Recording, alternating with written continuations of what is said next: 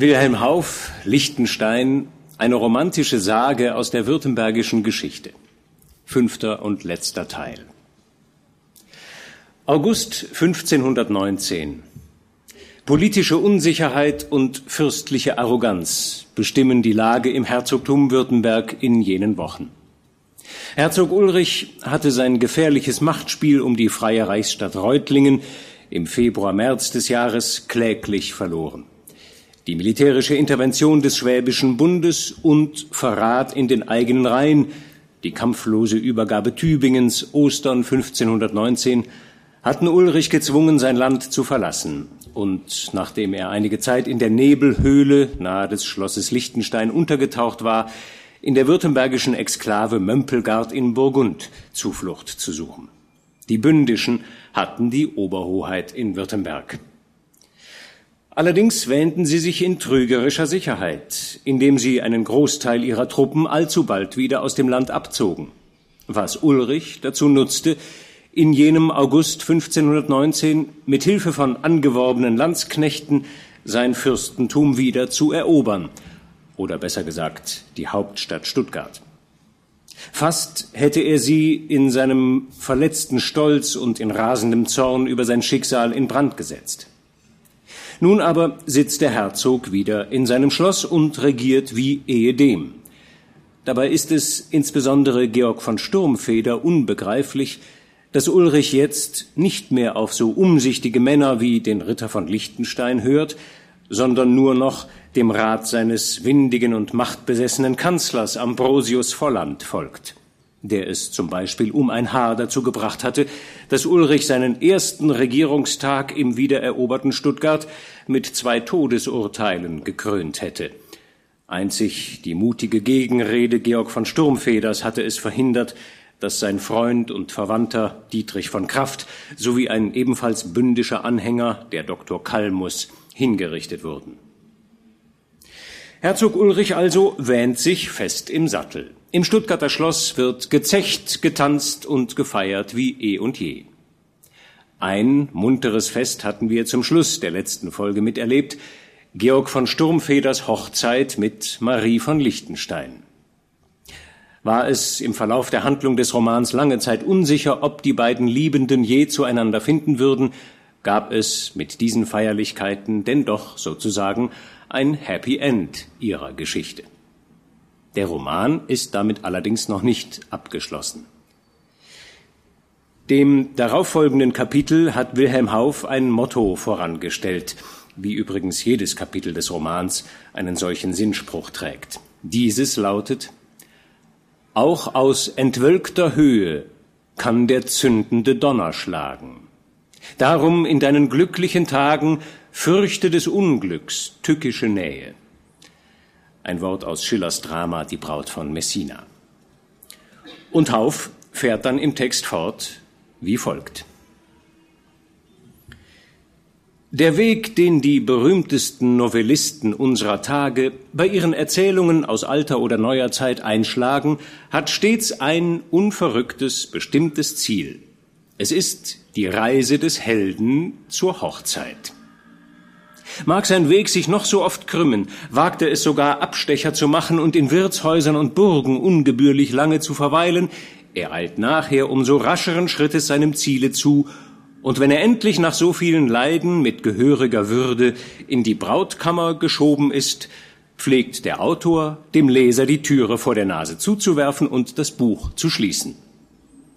Auch wir hätten mit den herrlichen Reigen im Schlosse zu Stuttgart schließen oder den Leser mit dem Fackelzug des Bräutigams aus dem Buche hinaus begleiten können. Aber die höhere Pflicht der Wahrheit nötigt uns, den geneigten Leser aufzufordern, uns noch einige wenige Schritte zu begleiten und den Wendepunkt eines Schicksals zu betrachten, das in seinem Anfang unglücklich, in seinem Fortgang günstiger, durch seine eigene Notwendigkeit sich wieder in die Nacht des Elends verhüllen musste.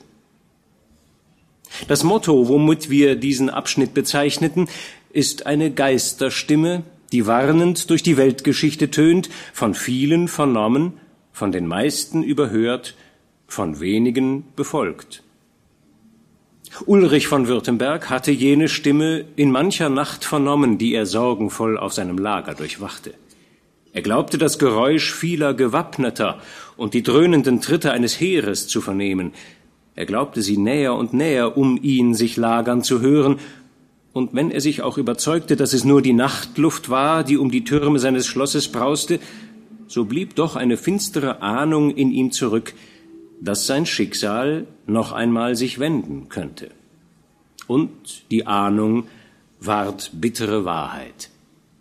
Denn seine alten Feinde rüsteten sich mit Macht. Der Bund hatte ein neues Heer geworben und drang herab ins Land, näher und näher an das Herz von Württemberg. Die Reichsstadt Esslingen bot für diese Unternehmungen einen nur zu günstigen Stützpunkt. Sie liegt nur wenige Stunden von der Hauptstadt, beinahe mitten im Lande, und war, sobald das Heer des Bundes die Kommunikation mit ihr hergestellt hatte, eine furchtbare Chance, um Ausfälle nach Württemberg zu begünstigen und zu decken. Noch wusste man in Stuttgart wenig oder nichts von dem Aufgebot des Bundes. Noch lebte man am Hof und in der Stadt in Ruhe und in Freude, als auf einmal am 12. Oktober die Landsknechte, welche der Herzog ein Lager bei Cannstatt hatte beziehen lassen, flüchtig nach Stuttgart kamen und von einem großen bündischen Heer erzählten, das sie zurückgeworfen habe. Der Herzog ließ sogleich die Truppen sich versammeln, die auf das Land umher verlegt gewesen waren, und hielt noch am Abend dieses Tages eine Musterung über zehntausend Mann. Noch in der Nacht zog er mit einem großen Teil der Mannschaft aus, um die Stellungen, die ein Teil der Landsknechte zwischen Cannstatt und Esslingen genommen hatte, zu verstärken. In jener Nacht wurde in Stuttgart manche Träne von schönen Augen geweint, denn Männer und Jünglinge, was die Waffen führen konnte, zog mit dem Herzog in die Schlacht. Der Ruf zu den Waffen schreckte auch Georg von Sturmfeder aus den Armen seines geliebten Weibes. Die Ritter stießen vor dem Tor gegen Cannstatt zu dem Herzog. Es war dunkle Nacht. Das erste Viertel des Mondes und das Heer der Sterne warfen einen matten Schein herab. Georg glaubte zu bemerken, dass der Herzog finster und in sich gekehrt sei, denn seine Augen waren niedergeschlagen und er ritt stumm seinen Weg weiter, nachdem er die Seinen flüchtig mit der Hand gegrüßt hatte. Ein nächtlicher Marsch hat immer etwas Geheimnisvolles, Bedeutendes an sich. Die Sonne, heitere Gegenden, der Anblick vieler Kameraden locken bei Tag den Soldaten zum Gespräch, wohl auch zum Gesang. Man denkt wenig nach über das Ziel des Marsches, über die Ungewissheit des Krieges, über die Zukunft, die niemandem dunkler verhängt ist als dem Kriegsmann im Felde. Ganz anders auf dem Marsch in der Nacht. Man hört nur das Gedröhn des Zuges, den taktartigen Hufschlag der Rosse, ihr Schnauben, das Klirren der Waffen. Scherz und Gelächter sind verstummt. Das laute Gespräch sinkt zum Geflüster herab, und die Gedanken gelten nicht gleichgültigen Gegenständen, sondern der Entscheidung, welcher man entgegenzieht. So war auch der Zug in jener Nacht, ernst und von keinem Laut der Freude unterbrochen. Georg ritt neben dem alten Herrn von Liechtenstein und warf hier und da ängstliche Blicke auf diesen, denn er hing wie vom Kummer gebückt im Sattel und schien ernster als je zu sein. Er hätte beinahe ohne Leben geschienen, wenn nicht hin und wieder ein Seufzer aus seiner Brust heraufgestiegen wäre. Glaubt ihr, es wird morgen zum Gefecht kommen, Vater? flüsterte Georg nach einer Weile. Zum Gefecht? Zur Schlacht? Wie, ihr glaubt also, das Bundesheer sei so stark, dass es uns jetzt schon werde die Spitze bieten können? Das ist nicht möglich. Herzog Wilhelm müsste Flügel haben, wenn er seine Bayern bereits herabgeführt hätte. Und Fronsberg ist in seinen Entschlüssen bedächtig. Ich glaube nicht, dass sie viel über sechstausend stark sind. Zwanzigtausend, antwortete der Alte mit dumpfer Stimme. Bei Gott, das habe ich nicht gedacht. Na, freilich, da werden sie uns hart zusetzen. Aber wir haben geübtes Volk. Und des Herzogs Augen sind schärfer als irgendeines im Bundesheere, selbst als die Fronsbergs. Glaubt ihr nicht auch, dass wir sie schlagen werden? Nein. Nun, ich gebe die Hoffnung nicht auf. Ein großer Vorteil für uns liegt schon darin, dass wir für das Land fechten, die Bündischen aber dagegen. Das macht unseren Truppen Mut. Die Württemberger kämpfen für ihr Vaterland. Gerade darauf traue ich nicht, sprach Liechtenstein. Tja, wenn der Herzog sich anders hätte huldigen lassen. So aber. Er hat das Landvolk nicht für sich. Sie streiten, weil sie müssen. Und ich fürchte, sie halten nicht lange aus.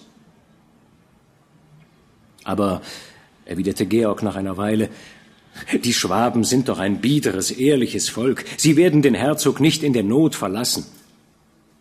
Wo glaubt ihr, dass wir dem Feind begegnen? Zwischen Cannstatt und Esslingen. Bei Untertürkheim haben die Landsknechte einige Schanzen aufgeworfen. Wir werden uns noch in dieser Nacht an sie anschließen. Der Alte schwieg, und sie ritten wieder eine geraume Zeit stille nebeneinander hin. Höre, Georg, hub er nach einer Weile an, ich habe schon oft dem Tod Aug in Aug gesehen und bin alt genug, mich nicht vor ihm zu fürchten. Es kann jedem etwas Menschliches begegnen. Tröste dann mein liebes Kind, Marie. Ach, Vater, rief Georg, denkt doch nicht solches. Ihr werdet noch lange und glücklich mit uns leben. Vielleicht, entgegnete der Alte, vielleicht auch nicht. Es wäre töricht von mir, dich aufzufordern, du sollst dich im Gefecht schonen, du würdest es doch nicht tun. Doch bitte ich, denk an dein junges Weib und begib dich nicht blindlings und unüberlegt in Gefahr, versprich es mir. Hier habt ihr meine Hand. Und wenn ich etwa morgen totgeschossen werden sollte, fuhr der Alte fort, so gilt mein letzter Wille, den ich beim Herzog niedergelegt habe. Liechtenstein geht auf dich über. Du wirst damit belehnt werden. Mein Name stirbt hierzuland mit mir. Möge der deinige desto länger tönen. Der junge Mann war von diesen Reden schmerzlich bewegt. Er wollte antworten, als eine bekannte Stimme seinen Namen rief. Es war der Herzog, der nach ihm verlangte. Georg drückte seinem Schwiegervater die Hand und ritt dann schnell zu Ulrich von Württemberg. Guten Morgen, Sturmfeder, sprach dieser, indem seine Stirne sich etwas aufheiterte. Was macht dein Weib? Hat sie gejammert, als du wegrittst? Sie hat geweint, antwortete Georg, aber sie hat nicht mit einem Wort geklagt. Na, das sieht ihr gleich. Wenn nur die Nacht nicht so finster wäre, dass ich recht in deine Augen sehen könnte, ob du zum Kampf gestimmt bist und Lust hast, mit den Bündlern anzubinden. Sprecht, wohin ich reiten soll. Mittendrauf soll es gehen, im Galopp. Glauben euer Durchlaucht, ich habe vergessen, was ich von euch erlernte, dass man in Glück und Unglück den Mut nicht sinken lassen dürfe? Hast recht. Wir haben es auch gar nicht anders von unserem getreuen Bannerträger erwartet. Heute aber trägt meine Fahne ein anderer, denn dich habe ich zu etwas Wichtigerem bestimmt, Georg. Du nimmst diese 160 Reiter, die hier zunächst ziehen, lässt dir von einem den Weg zeigen und reitest Trab gerade auf Untertürkheim zu. Es ist möglich, dass die Bündischen von Esslingen schon herabgezogen sind, uns den Pass zu versperren.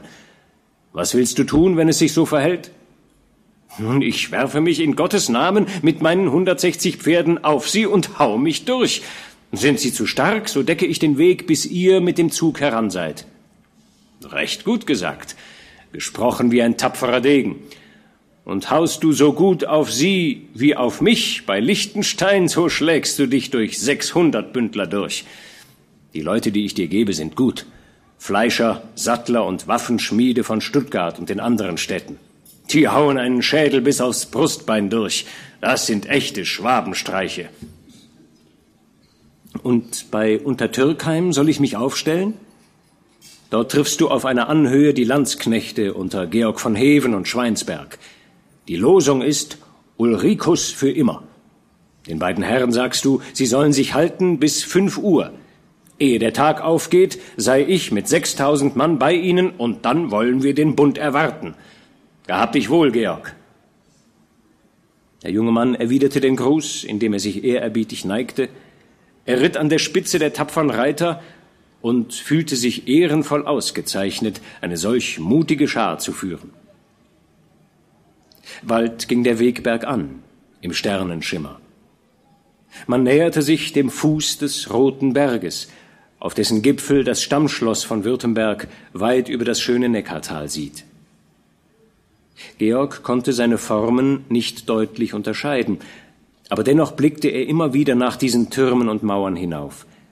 Er erinnerte sich jener Nacht, wo Ulrich in der Höhle mit Wehmut von der Burg seiner Väter sprach, von welcher er sonst auf ein schönes Land voll Obst, Wein und Frucht hinabgeschaut und dies alles sein genannt hatte.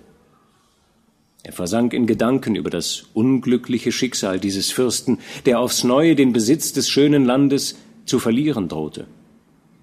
Er dachte nach über die sonderbare Mischung seines Charakters, wie hier wahrhafte Größe oft durch Zorn, Trotz und unbeugsamen Stolz entweiht sei. Was ihr dort unterscheiden könnt zwischen den beiden Bäumen, unterbrach ihn der Reiter, welcher ihm den Weg zeigte, das ist die Turmspitze von Untertürkheim. Wenn wir Trab reiten, können wir bald dort sein. Der junge Mann trieb sein Pferd an, der ganze Zug folgte, und bald waren sie im Angesicht dieses Dorfes. Hier war eine doppelte Linie von Landsknechten aufgestellt, welche ihnen drohend die Hellebarden entgegenstreckten. Halt, wer da? rief eine stiefe Stimme aus ihren Reihen. Gebt die Losung. Ulrikus für immer, rief Georg von Sturmfeder. Wer seid ihr? Gut Freund, rief Marx stumpf von Schweinsberg, indem er aus den Reihen der Landsknechte auf den jungen Mann zuritt. Guten Morgen, Georg. Ihr habt lange auf euch warten lassen. Schon die ganze Nacht sind wir auf den Beinen und harren sehnlich auf Verstärkung. Denn dort drüben im Wald sieht es nicht geheuer aus. Wenn Fronsberg den Vorteil verstanden hätte, wären wir schon längst übermannt. Der Herzog zieht mit sechstausend Mann heran, erwiderte Sturmfeder. Längstens in zwei Stunden muss er da sein. Sechstausend, sagst du? Bei St. Nepomuk, das ist nicht genug. Wir sind zu dritthalbtausend, das macht zusammen gegen neuntausend. Weißt du, dass sie über zwanzigtausend stark sind, die Bündischen? Wie viel Geschütz bringt er mit? Ich weiß nicht. Es wurde erst nachgeführt, als wir ausritten. Na komm, lass die Reiter absitzen und ruhen, sagte Marx stumpf. Sie werden heute noch Arbeit genug bekommen. Die Reiter saßen ab und lagerten sich. Auch die Landsknechte lösten ihre Reihen auf und stellten nur starke Posten auf den Anhöhen und am Neckar auf. Marx Stumpf besichtigte alle Anstalten und Georg legte sich in seinen Mantel gehüllt nieder, um noch einige Stunden zu ruhen. Die Stille der Nacht, nur durch den eintönigen Ruf der Wachen unterbrochen, senkte ihn bald in einen Schlummer, der seine Seele weit hinweg über Krieg und Schlachten in die Arme seines Weibes entführte.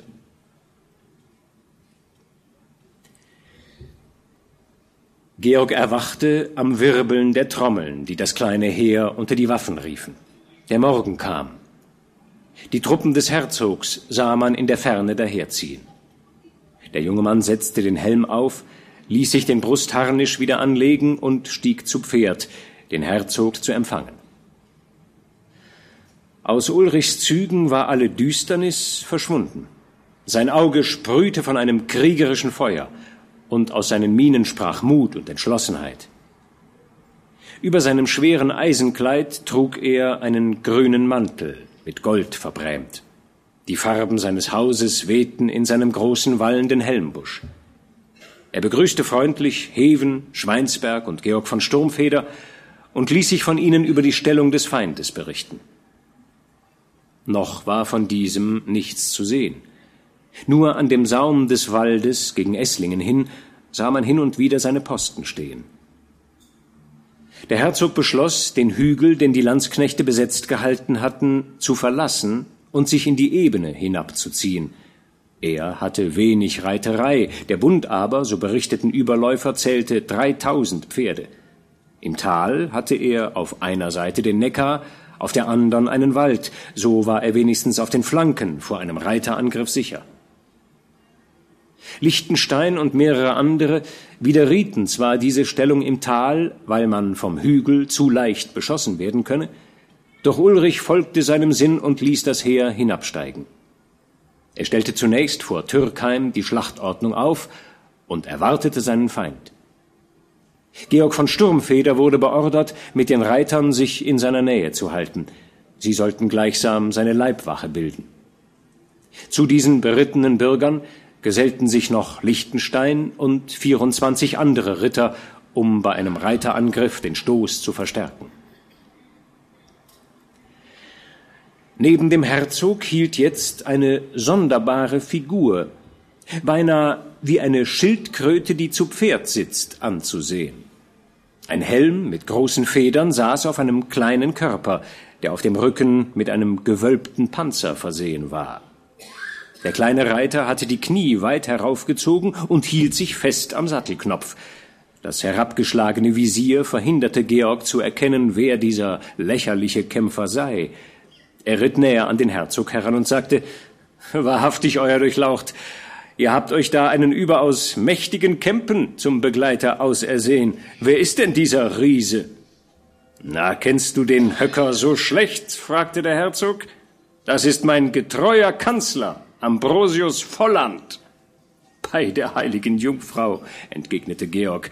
Ich dachte, er werde nie ein Schwert ziehen oder ein Ross besteigen, und da sitzt er auf einem Tier, so hoch wie ein Elefant, und trägt ein Schwert so groß, als er selbst ist.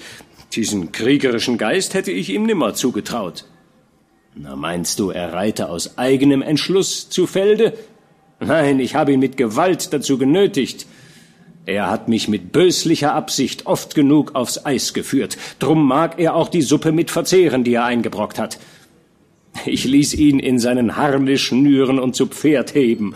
Er reiht den feurigsten Renner aus meinem Stall. Während dies der Herzog sprach, schlug der Ritter vom Höcker das Visier auf und zeigte ein bleiches, kummervolles Gesicht. Das ewig stehende Lächeln war verschwunden. Der Angstschweiß stand ihm auf der Stirne. Um Gottes Barmherzigkeit willen, stotterte er, wertgeschätzter Herr von Sturmfeder, viel lieber Freund und Gönner, legt ein gutes Wort ein beim gestrengen Herrn, dass er mich aus diesem Fastnachtsspiel entlässt. Es ist des allerhöchsten Scherzes jetzt genug.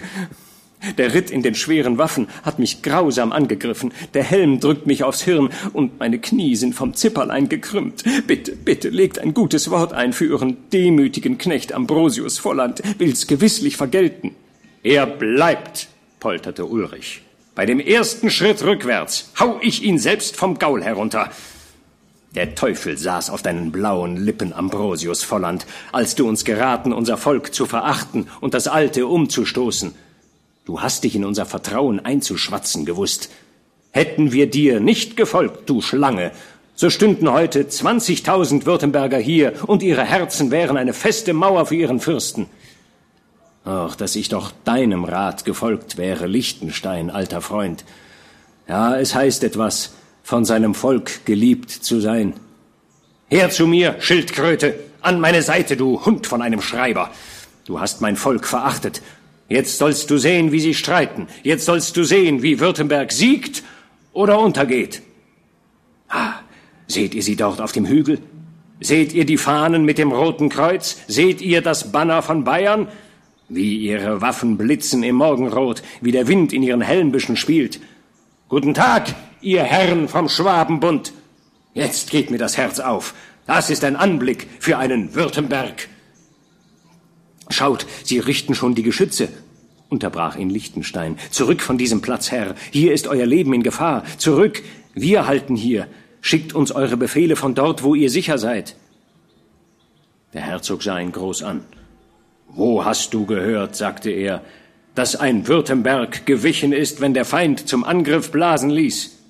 Meine Ahnen kannten keine Furcht, und meine Enkel werden noch aushalten wie sie, furchtlos und treu. Siehst du jene Wolken am Berg, Schildkröte? Hörst du es krachen? Das ist der Donner der Geschütze, der in unsere Reihen schlägt. Na, kommt nur, ihr Hunde! Lasst uns beten, sagte Marx von Schweinsberg. Und dann drauf, in Gottes Namen.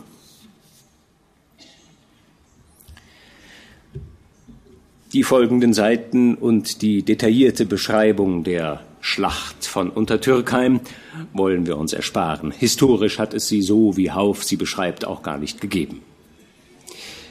Wie nicht anders zu erwarten, endet sie in einem Desaster für Herzog Ulrich. Hören wir, wie die Schlacht auf dem Höhepunkt des Kampfgetümmels abrupt endet.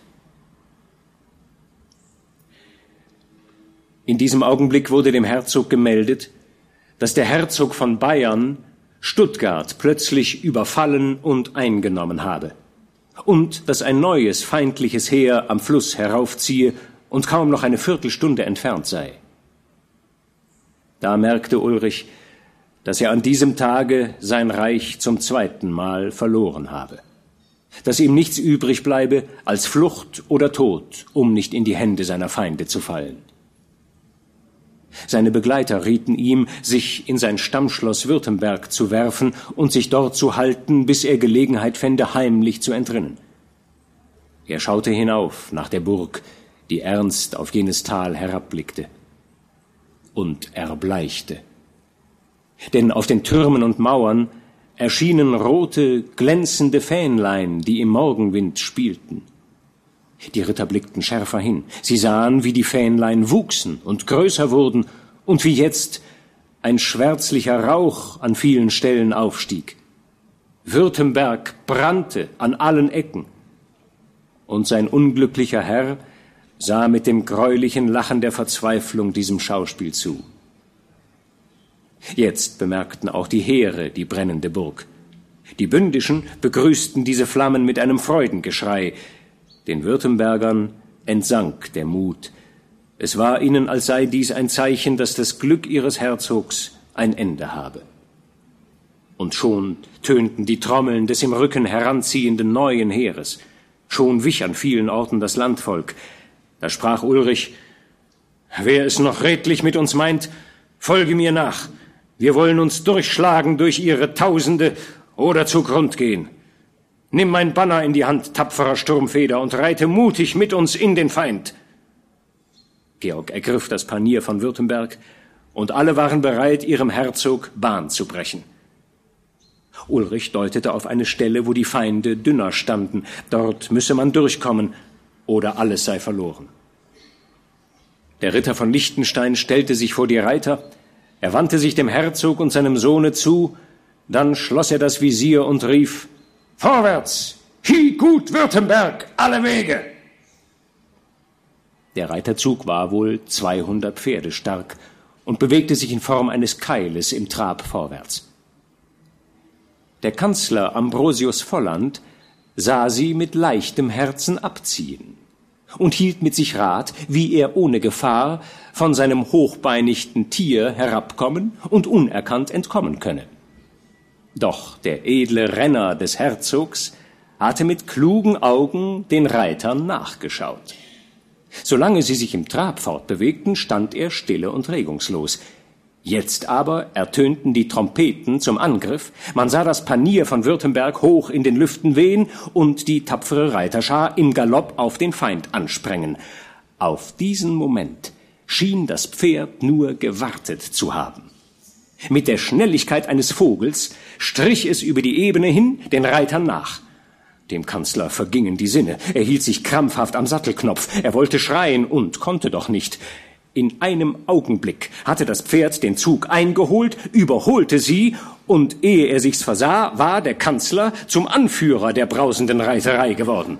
Der Feind stutzte über diese sonderbare Gestalt, die mehr einem geharnischten Affen als einem Krieger glich, und noch ehe sie sich recht besinnen konnten, war der fürchterliche Mann mitten in ihren Reihen. Die Württemberger brachen trotz des entscheidenden Augenblicks in ein lustiges Gelächter aus, und auch dieses mochte dazu beitragen, die tapferen Truppen von Ulm, Gmünd, Aalen, Nürnberg und noch zehn anderen Reichsstädten zu verwirren. Sie zerstoben vor der ungeheuren Wucht der 200 Pferde und die ganze Schar war im Rücken des Feindes.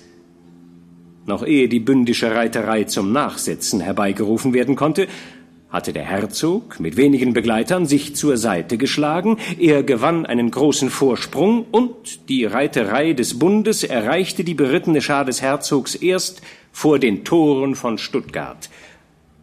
O Wunder!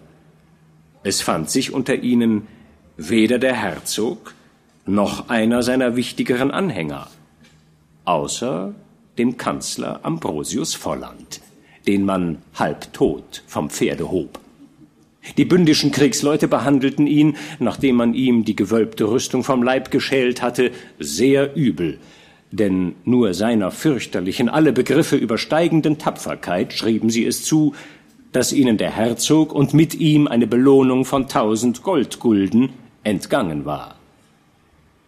So geschah es, dass dieser tapfere Kanzler nicht wie sein Herzog in der Schlacht, sondern nach der Schlacht geschlagen wurde.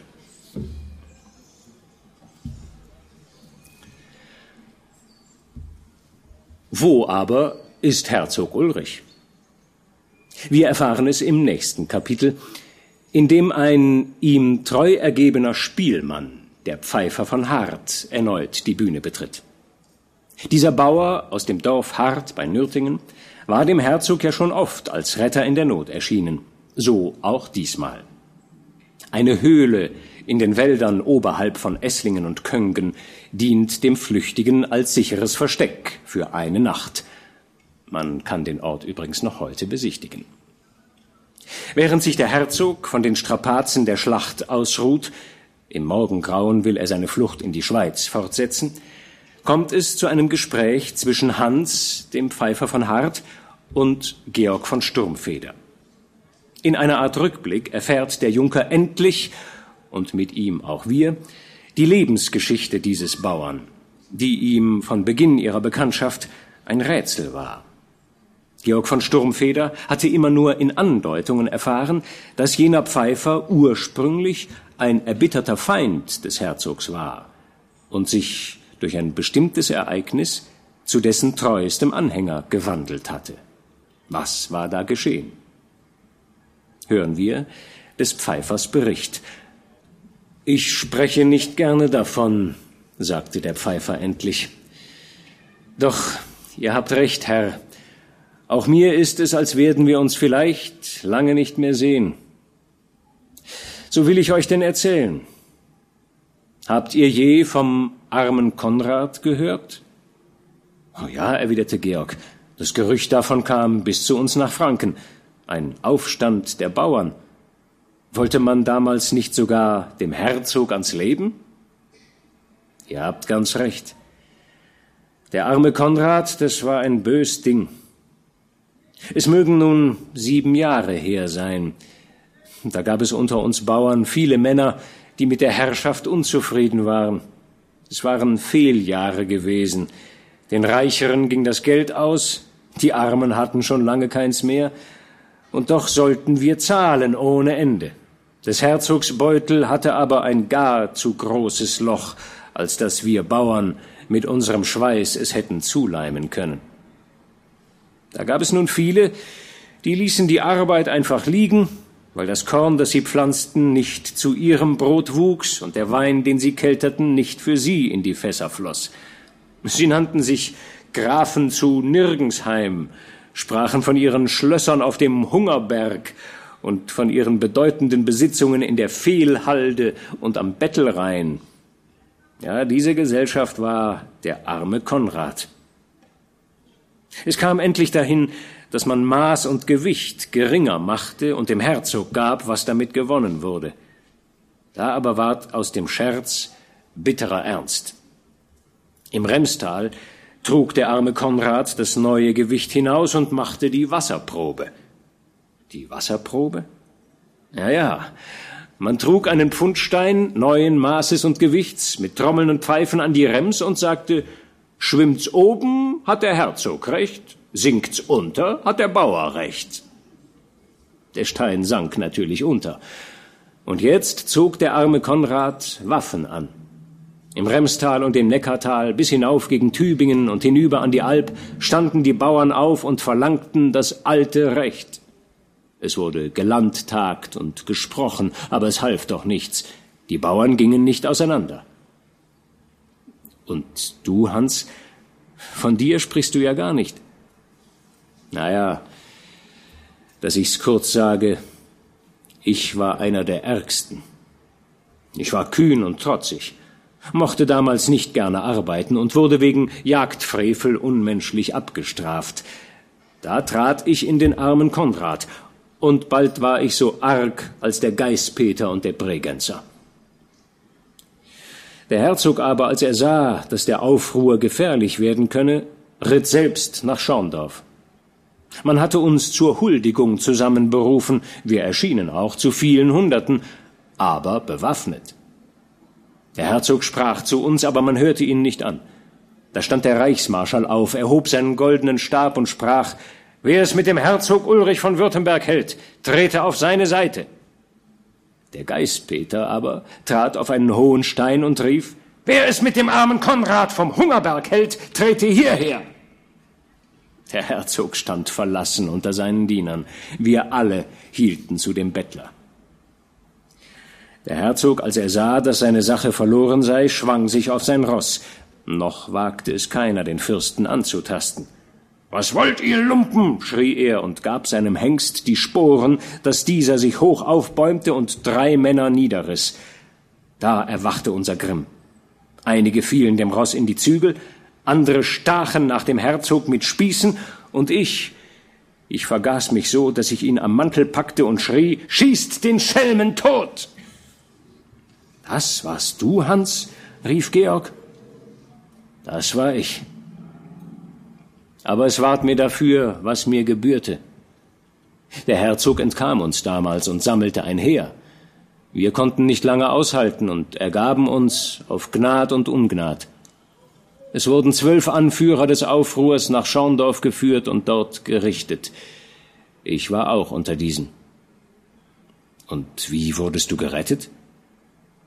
Durch ein Wunder. Wir zwölf wurden auf den Markt geführt. Es sollte uns dort der Kopf abgehauen werden. Der Herzog saß vor dem Rathaus. Alle, außer mir, fielen vor ihm nieder und bettelten um Gnade. Er sah sie lange an und betrachtete dann mich. Warum bittest du nicht auch? fragte er. Herr, antwortete ich, ich weiß, was ich verdient habe. Gott sei meiner Seele gnädig. Noch einmal sah er auf uns, dann aber winkte er dem Scharfrichter. Wir wurden nach dem Alter aufgestellt. Ich als der Jüngste war der Letzte. Ich weiß wenig mehr von jenen schrecklichen Augenblicken aber nie vergesse ich den greulichen Ton, wenn die Halsknorpel krachten. Neun Köpfe meiner Gesellen staken schon auf den Spießen. Da rief der Herzog, zehn sollen bluten, zwei frei sein. Bringt Würfel her und lasst die drei letzten dort würfeln. Man brachte Würfel, der Herzog bot sie mir zuerst. Ich aber sagte, ich habe mein Leben verwirkt und würfle nicht mehr darüber. Da sprach der Herzog, nun, so würfle ich für dich. Er bot den zwei anderen die Würfel hin. Der eine warf neun, der andere vierzehn. Dann nahm der Herzog die Würfel, fasste mich scharf ins Auge und warf, aber er deckte schnell die Hand darauf. Bitte um Gnade, sagte er, noch ist es Zeit. Ich bitte dass ihr mir verzeihen mögt, was ich euch Leids getan, antwortete ich. Um Gnade aber bitte ich nicht, denn ich hab sie nicht verdient und will sterben. Da deckte der Herzog die Hand auf. Er hatte achtzehn geworfen. Es kam mir vor, als habe er gerichtet an Gottes Stadt. Ich stürzte auf meine Knie nieder und gelobte fortan, in seinem Dienst zu leben und zu sterben. Der Zehnte ward geköpft. Wir beiden anderen waren frei. Es ist wahr, sagte Georg nach geraumer Weile. Du hast Schweres an deinem Landesherrn verschuldet, aber du hast auch schrecklich gebüßt, denn du hast den Tod in jener Stunde dennoch erlitten. Und hast du nicht durch ein Leben voll Treue, durch Aufopferung und Wagnis aller Art den Fürsten seither versöhnt? Wie oft hast du ihm Freiheit, vielleicht das Leben gerettet? Wahrlich, deine Schuld ist reichlich abgetragen. Meint ihr? Nein, solche Schulden tilgen sich nicht so bald. Das Umherschleichen in den Bergen, Kundschaft bringen aus Feindes Lager, Höhlen zeigen, wo man sich verbergen kann, das ist keine schwere Sache, Herr. Das allein tut's nicht. Ich weiß, ich werde noch einmal für ihn sterben müssen. Dazu bin ich noch gut genug. Oh, könnte ich ihm durch meinen Tod das Land wieder verschaffen. Noch in dieser Stunde wollte ich sterben. Des Pfeifers Bericht wird an dieser Stelle jäh unterbrochen. Der Herzog erwacht und berichtet von einem merkwürdigen Traum, in dem ihm die Zukunft seines Landes, eines wiedererstarkten Landes, erschienen sei. Es war sogar von einem König die Rede in diesem Traum. An eine weit entfernte Zukunft zu denken, so hoffnungsvoll sie auch sein mag, ist jetzt nicht die Zeit. Es ist Zeit, Herzog, dass ihr aufbrecht, sprach der Bauer mit Nachdruck. Das Morgenrot ist nicht mehr fern, und über den Neckar wenigstens müssen wir kommen, solange es noch dunkel ist. Sie standen auf und waffneten sich. Der Herzog, Georg von Sturmfeder, Marx Stumm von Schweinsberg und der alte, tapfere Ritter von Liechtenstein. Der Pfeifer ging voran, den Weg aus der Schlucht zu zeigen. Die Reise des Herzogs zum Land hinaus war mit großer Gefahr verbunden, denn der Bund suchte seiner mit aller Mühe habhaft zu werden. Um auf einen Weg zu gelangen, wo er sicher seinen Feinden entgehen könnte, war der Herzog genötigt, noch einmal über den Neckar zu gehen. Dieser Übergang war nicht ohne Gefahr, ein starker Gewitterregen hatte den Fluss angeschwellt, so dass es nicht möglich schien, ihn mit den Pferden zu durchschwimmen. Die Brücken aber waren zum größten Teil von dem Bunde besetzt worden. Doch auch hier wusste der Pfeifer guten Rat. Denn er hatte durch treue Leute ausgespäht, dass die Brücke von Köngen noch frei sei. Man hatte sich wohl nicht die Mühe genommen, sie zu besetzen, weil sie Esslingen und dem feindlichen Lager allzu nahe war, als dass man hätte glauben können, der Herzog werde dort vorüberkommen. Dieser Weg schien wegen seiner großen Gefahr die meiste Sicherheit zu gewähren. Ihn wählte Ulrich, und so zogen sie stille und vorsichtig dem Neckar zu. Als sie aus dem Wald ins Feld herauskamen, säumte schon das Morgenrot den Horizont. Bald sahen sie den Neckar schimmern, und die hochgewölbte Brücke lag nicht mehr fern von ihnen. In diesem Augenblick sah sich Georg um und gewahrte eine bedeutende Anzahl Reiter, die von der Seite her hinter ihnen zog. Er machte seine Begleiter darauf aufmerksam. Sie musterten den Zug, der wohl 25 Pferde betragen mochte. Es schien bündische Reiterei zu sein. Noch zogen jene ruhig ihren Weg und schienen die kleine Gesellschaft nicht zu bemerken. Aber dennoch schien es ratsam, die Brücke zu gewinnen, ehe man von ihnen angerufen und befragt würde. Der Pfeifer lief voran, so schnell er konnte. Der Herzog und die Ritter folgten ihm in gestrecktem Trab. Je weiter sie sich von den Bündischen entfernten, desto leichter wurde ihnen ums Herz. Und Gottlob, sie erreichten die Brücke unbeschadet und zogen hinauf aber in demselben Augenblick, wo sie oben auf der Mitte der hohen Wölbung angekommen waren, sprangen zwölf Männer mit Spießen, Schwertern und Büchsen bewaffnet hinter der Brücke hervor und besetzten den Ausgang. Der Herzog winkte seinen Begleitern rückwärts zu ziehen. Lichtenstein und Schweinsberg, die letzten, wandten ihre Rosse, aber schon war es zu spät. Denn die bündischen Reiter hatten sich in Galopp gesetzt und den Eingang der Brücke in diesem Augenblick erreicht und besetzt. Noch war es zu dunkel, als dass man den Feind genau hätte unterscheiden können, doch nur zu bald zeigten sich seine feindlichen Absichten. Ergebt euch, Herzog von Württemberg, rief eine Stimme. Ihr seht, es ist kein Ausweg zur Flucht.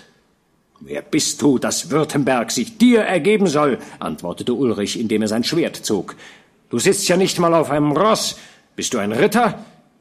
Ich bin der Doktor Kalmus, entgegnete jener, und bin bereit, die vielen Liebesdienste zu vergelten, die ihr mir erwiesen habt. Ein Ritter bin ich, denn ihr habt mich ja zum Ritter vom Esel gemacht. Aber ich will euch dafür zum Ritter ohne Ross machen. Abgestiegen, sag ich, im Namen des durchlauchtigsten Bundes. Gib Raum, Hans, rief der Herzog mit unterdrückter Stimme dem Spielmann zu, der mit gehobener Axt zwischen ihm und dem Doktor stand. Schweinsberg und Liechtenstein waren auf der anderen Seite der Brücke schon im Gefecht und konnten nicht zu Hilfe eilen. Dem Doktor aber war das Wort des Herzogs nicht entgangen. Drauf, ihr Männer, der im grünen Mantel ist's, lebendig oder tot, rief er seinen Männern zu und griff zuerst an. Sein langer Arm führte einen fünf Ellen langen Spieß. Er zückte ihn nach Ulrich, und es wäre vielleicht um ihn geschehen gewesen, wenn nicht Hans dem Angreifer zuvorgekommen wäre. Und indem der berühmte Doktor Karl Mäuser nach der Brust des Herzogs stieß, war ihm die Axt des Pfeifers tief in die Stirn gedrungen. Die Gefährten des Doktors stutzten. Der Bauersmann schien ein schrecklicher Kämpfer zu sein. Seine Axt schwirrte immer noch in den Lüften. Er bewegte sie wie eine Feder hin und her. Sie zogen sich einige Schritte zurück. Diesen Augenblick aber benützte Georg, riss dem Herzog den grünen Mantel ab, hing ihn sich selbst um und flüsterte ihm zu, sein Pferd zu spornen und sich über die Brüstung der Brücke hinabzustürzen. Der Herzog warf einen Blick auf die hochgehenden Wellen des Neckars und hinauf zum Himmel. Es schien keine andere Rettung möglich, und er wollte lieber auf Leben und Tod den Sprung wagen, als seinen Feinden in die Hände zu fallen. Doch der Anblick, der sich ihm in diesem schrecklichen Moment darbot, zog ihn noch einmal zurück. Die Knechte hatten die Speere vorgestreckt und drangen vor. Der Pfeifer stand noch immer, obgleich aus mehreren Wunden blutend, und schlug mit der Axt ihre Speere nieder. Seine Augen blitzten, seine kühnen Züge trugen den Ausdruck von freudiger Begeisterung, und das Lächeln, das um seinen Mund zog, war nicht das der Verzweiflung, nein, seine mutige Seele erbebte nicht vor dem nahenden Tod, er blickte ihm mit stolzer Freude entgegen. Noch einen schlug er mit seiner starken Rechten zu Boden, da stieß ihm einer der Knechte von der Seite her die Hellebarde in die Brust, in diese treue Brust, die noch im Tod ein Schild für den unglücklichen Fürsten war, dem nie ein treueres Herz geschlagen hatte. Der Pfeifer wankte und heftete das brechende Auge auf seinen Herrn. Herr Herzog, wir sind quitt, rief er freudig aus, dann sank er zusammen und senkte sein Haupt zum Sterben.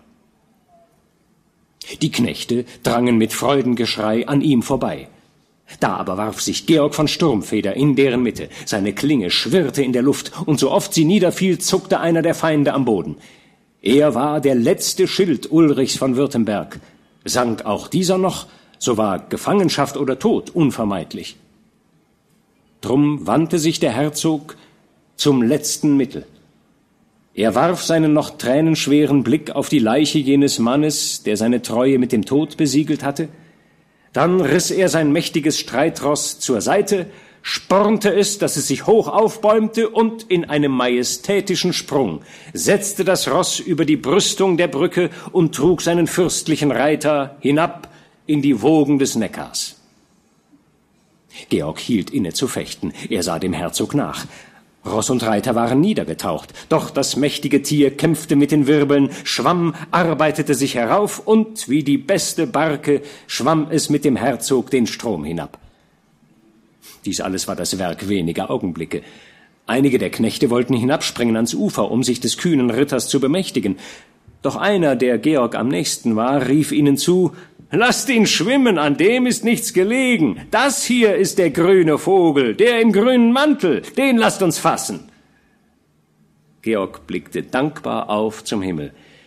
Er ließ sein Schwert sinken und ergab sich den Bündischen. Mit dem letzten Kapitel des Romans schließt sich sodann sozusagen der Kreis. Denn wir begegnen etlichen Personen wieder, die wir ganz zu Anfang in Ulm, als dort der Kriegsrat des Schwäbischen Bundes tagte, kennengelernt hatten. Georg Truchsess von Waldburg zum Beispiel, den Oberkommandierenden, der Georg von Sturmfeder seit jenen Ulmer Tagen ganz und gar nicht wohlgesonnen ist. Dann Georg von Fronsberg, gewissermaßen der besonnene und gutmütige Gegenspieler des hitzigen Truchsess. Weiters den Herren Hutten, Sickingen und später von Breitenstein. Der Gefangene Georg von Sturmfeder wird also erneut vor den Kriegsrat des Bundes geführt. Allerdings nicht als Junker Georg von Sturmfeder, sondern als Herzog Ulrich von Württemberg. Denn um keinen geringeren handelt es sich, denken die Knechte, die Georg auf der Brücke von Köngen festgenommen hatten. Um beim Gang durchs Lager nicht allzu großes Aufsehen zu erregen, hatten sie den Gefangenen aufgefordert, sein Helmvisier niederzuschlagen, was Georg bereitwillig tat. So empfängt ihn also der Kriegsrat.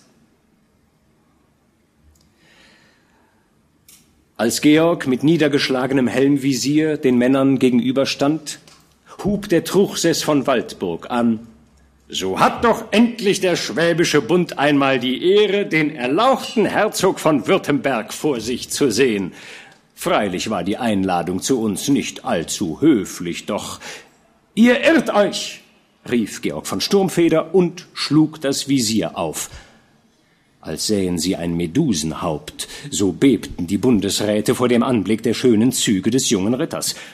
Ach, Verräter, ehrlose Buben, ihr Hunde, rief Truchsess den drei Knechten zu. Was bringt ihr uns diesen Laffen statt des Herzogs? Wo ist er? Sprecht! Die Knechte erbleichten. Ist's nicht dieser? fragten sie ängstlich. Er hat doch den grünen Mantel an.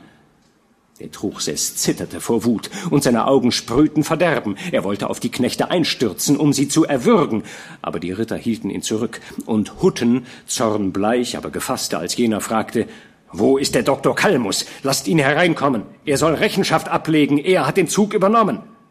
Ach Herr, sagte einer der Knechte, der legt euch keine Rechenschaft mehr ab. Der liegt erschlagen auf der Brücke bei Köngen. Erschlagen? rief Sickingen. Und der Herzog ist entkommen? Wie konnte das geschehen? Wir legten uns, wie uns der Doktor befahl, bei der Brücke in Hinterhalt. Es war beinahe noch dunkel, als wir den Hufschlag von vier Rossen hörten, die sich der Brücke näherten. Jetzt, sagte der Karlmäuser. Wir standen schnell auf und besetzten den Ausgang der Brücke. Es waren vier Reiter und ein Bauersmann. Die zwei Hintersten wandten sich um und fochten mit den Reitern, die von der anderen Seite auf die Brücke gesprengt waren. Die zwei Vorderen und der Bauer machten sich an uns. Sie drangen wütend auf uns ein. Der Doktor sagte, der im grünen Mantel sei der Rechte. Der Bauer aber, wenn es nicht der Teufel selbst war, streckte den Doktor und noch zwei von uns nieder. Einer von uns stach dem Bauer die Hellebarde in den Leib und dann ging es auf die Reiterei.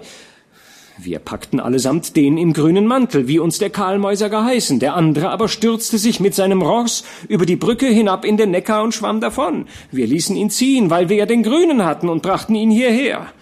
Das war Ulrich. Ach, über die Brücke hinab in den Neckar. Man muss ihm nachjagen, fuhr der Truchsess auf. Die ganze Reiterei muss aufsitzen, sofort, zum Neckar. Ich selbst will hinaus.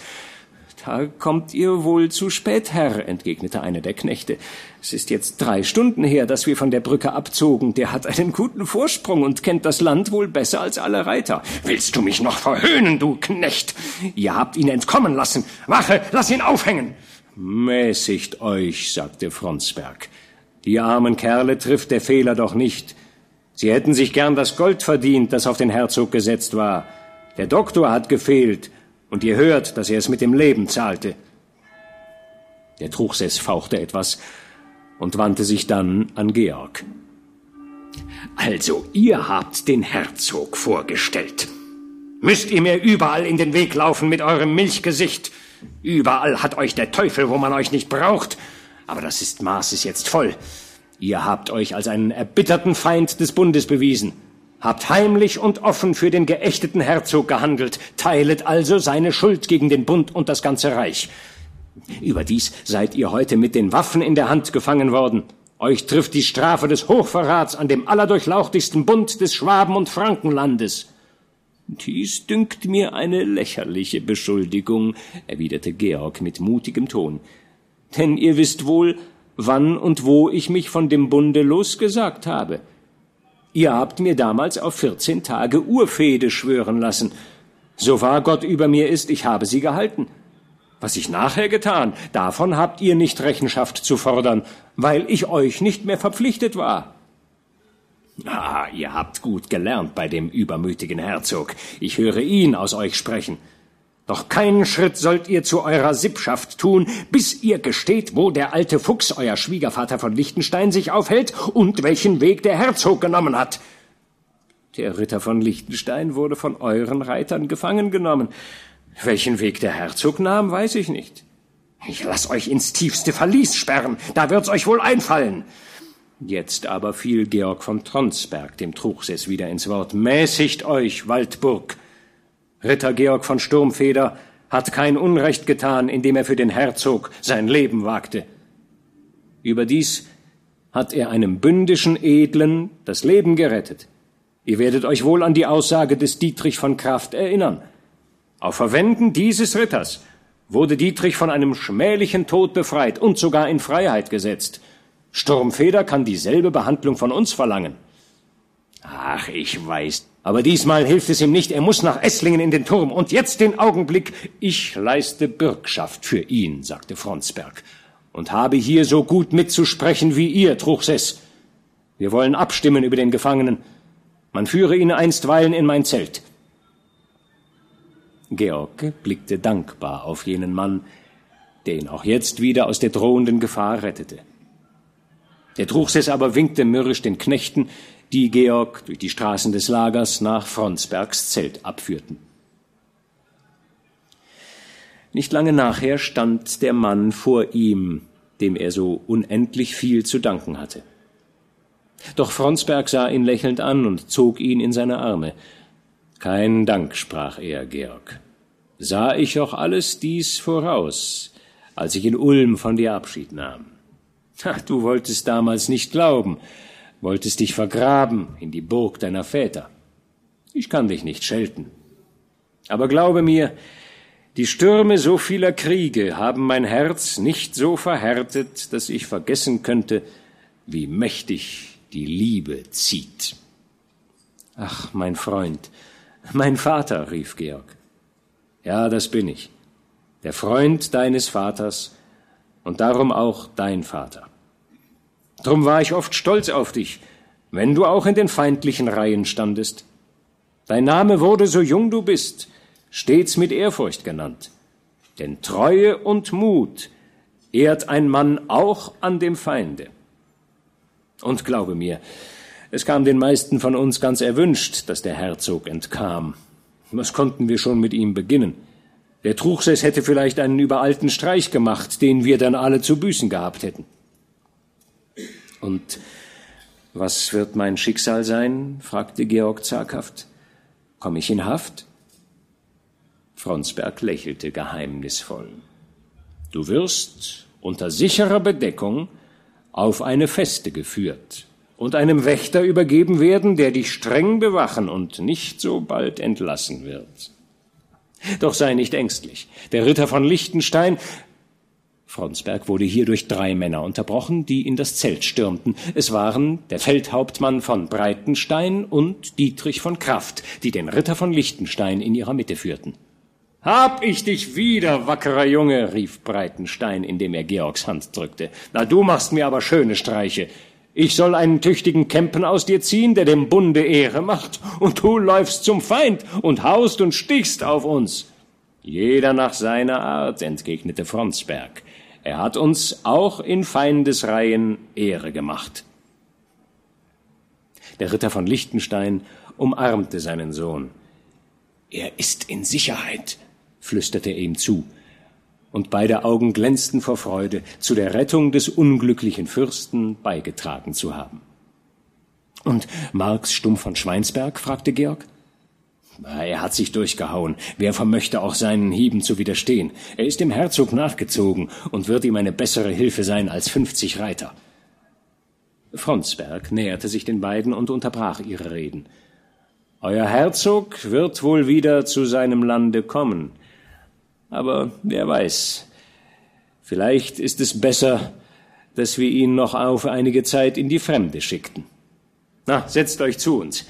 Ich erwarte gegen Mittag den Wächter, unter dessen Obhut ihr auf eine Burg gebracht werden sollt. Bis dahin lasst uns noch zusammen fröhlich sein.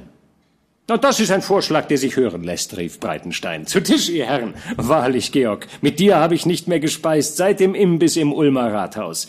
Komm, wir wollen redlich nachholen, was wir versäumten. Gegen das Ende der Tafel wurde Fronsberg hinausgerufen. Bald kam er zurück und sprach mit ernster Miene So gerne ich noch länger eure Gesellschaft genossen hätte, liebe Freunde, es ist Zeit aufzubrechen. Der Wächter ist da, dem ich euch übergeben muss, und ihr müsst euch sputen, wollt ihr heute noch die Feste erreichen. Ist er ein Ritter, dieser Wächter? fragte Lichtenstein. Ich hoffe, man wird auf unseren Stand Rücksicht genommen haben und uns ein anständiges Geleite geben.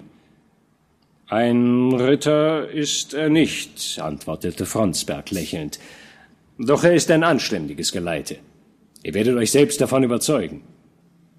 Bei diesen Worten lüftete er den Vorhang des Zeltes, und es erschienen die holden Züge Mariens. Unter Freudentränen stürzte sie an die Brust ihres Gatten, und der alte Vater küsste sein Kind auf die schöne Stirne. Das ist euer Wächter, sprach Fronsberg, und der Lichtenstein ist die Feste, wo sie euch gefangen halten soll. Habt ein wachsames Auge auf die beiden, mein Kind, lasset sie nicht wieder von der Burg, Gestattet nicht, dass Sie wieder Verbindungen mit gewissen Leuten anknüpfen. Ihr haftet mir mit eurem Kopf dafür. Aber lieber Herr, entgegnete Marie, indem sie den Geliebten inniger an sich drückte, er ist ja mein Haupt. Wie kann ich ihm etwas befehlen? Eben deswegen hütet euch, dass ihr dieses Haupt nicht wieder verliert, Marie. Bindet ihn mit einem Liebesknoten recht fest, dass er euch nicht entlaufe, der ändert nur gar zu leicht die Farbe. Wir haben Beispiele. Ich trug nur eine Farbe, mein väterlicher Freund, entgegnete der junge Mann, indem er die Augen seiner schönen Frau und die blaue Feldbinde ansah, die seine Brust schmückte. Nur eine. Und dieser blieb ich treu.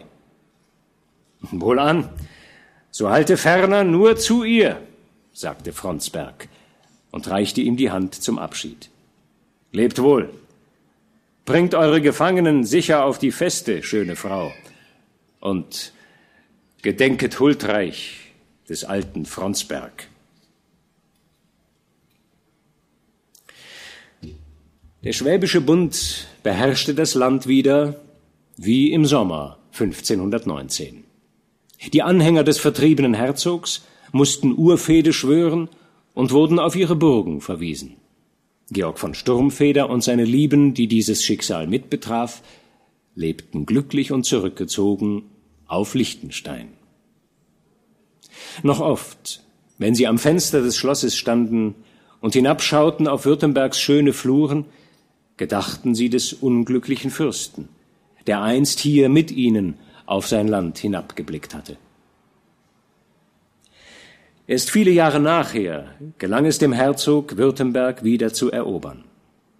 Doch als er, geläutert durch Unglück, als ein weiser Fürst zurückkehrte, als er die alten Rechte ehrte und die Herzen seiner Bürger für sich gewann, als er jene heiligen Lehren, die er in fernem Lande gehört, die so oft sein Trost in einem langen Unglück geworden waren, seinem Volke predigen ließ und mit den Grundgesetzen seines Reiches verband, da erkannten Georg und Marie den Finger einer gütigen Gottheit in den Schicksalen Ulrichs von Württemberg.